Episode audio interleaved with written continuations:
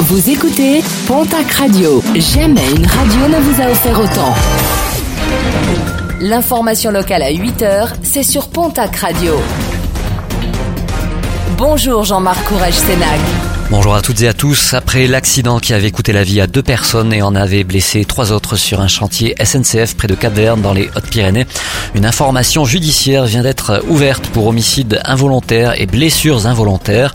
Aucun élément ne permet en l'état actuel des investigations de déterminer quelles sont les responsabilités dans la survenance de cet accident, selon le procureur de la République de Tarbes. Plusieurs communes des Hautes-Pyrénées reconnues en état de catastrophe naturelle suite aux inondations et autres coulées de boue du mois de juin. Il s'agit d'Escots, Julos, Juillan, Montserrier, Saint-Laurent-de-Nest, Aubared, Sanous, Barbazan de Batte, Cossade Rivière, Moulet-Douce, Saint-Sevé de Rustan, Séméac, Villefranc et Orlex. Les sinistrés ont jusqu'au 8 novembre pour déclarer leur sinistre à leur assureur.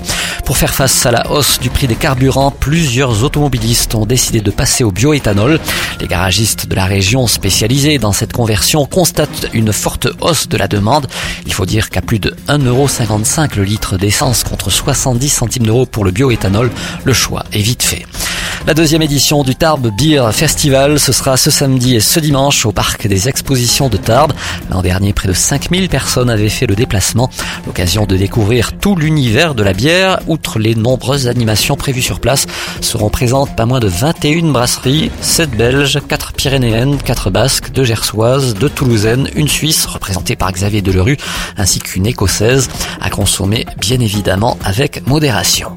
Un mot de sport et de basket avec euh, l'Eurocoupe féminine et un derby du Sud-Ouest pour cette compétition européenne. Le TGB reçoit ce soir au Palais des Sports du Kéladour à Tarbes l'équipe de Basketland. Premier rebond programmé à 20h. Et puis le Festival international du film de télévision de Luchon, ce sera du 6 au 10 février prochain. L'ouverture des inscriptions des œuvres pour l'édition 2019 vient d'être lancée. Une compétition ouverte aux fictions, documentaires et docu-fictions, séries digitales, web-séries et web documentaires.